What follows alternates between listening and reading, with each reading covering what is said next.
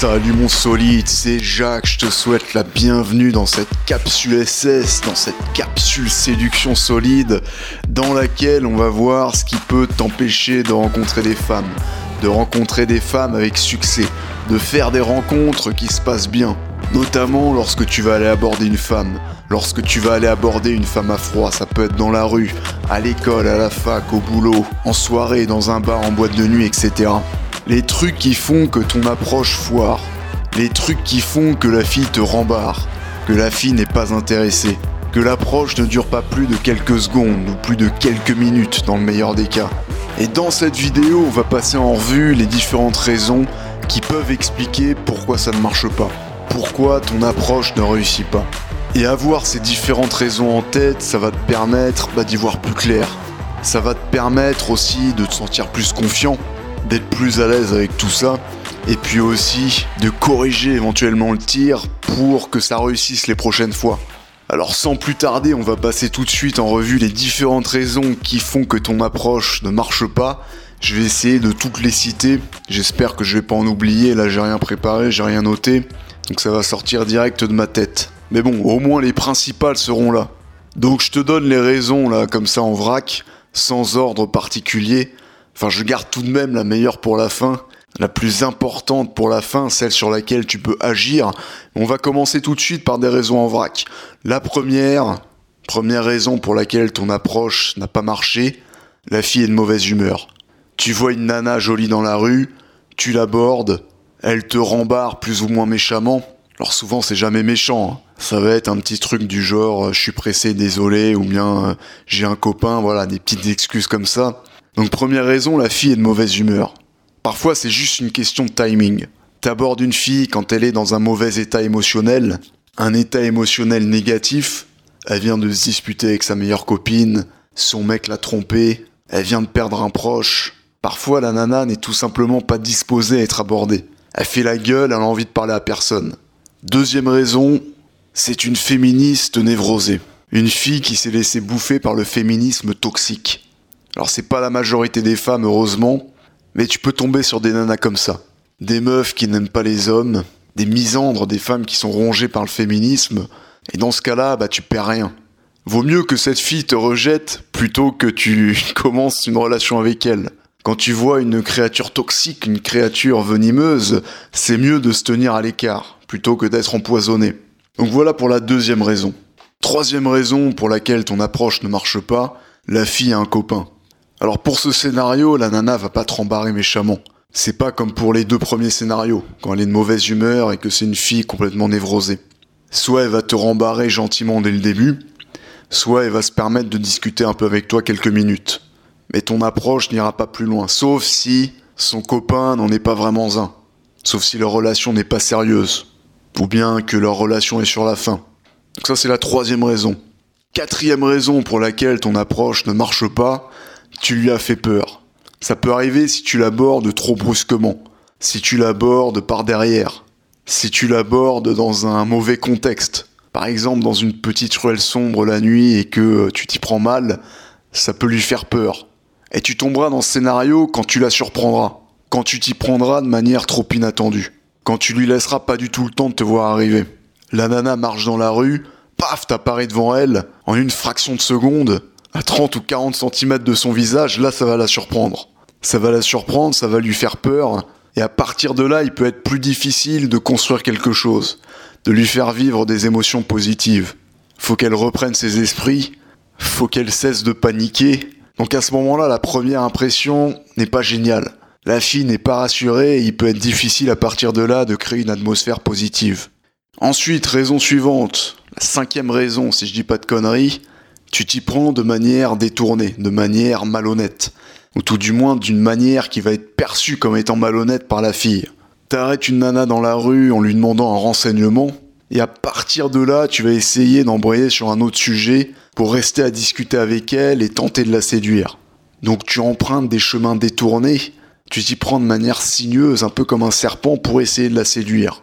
Ça en général, les femmes n'aiment pas. Au moment où tu commences à embrayer sur un autre sujet que le sujet initial qui était la demande de renseignement, c'est grillé que tu les as abordés pas pour le renseignement mais pour essayer de la séduire. À ce moment-là, c'est grillé que t'es un mec qui n'est pas honnête, qui n'est pas franc. Un mec qui s'est obligé d'emprunter des chemins détournés, qui n'ose pas y aller frontalement, qui n'ose pas y aller cash. Et à ce moment-là, la fille te voit comme un mec qui n'est pas vraiment authentique, comme un mec qui n'est pas honnête. C'est difficile d'amener une conversation d'une demande de renseignement, demande de direction, demander l'heure, demander du feu, etc.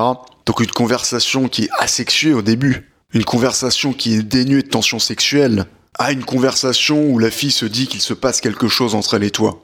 C'est mieux d'être honnête, d'être franc, d'y aller cash dès le début, de créer de la tension sexuelle dès les premières secondes.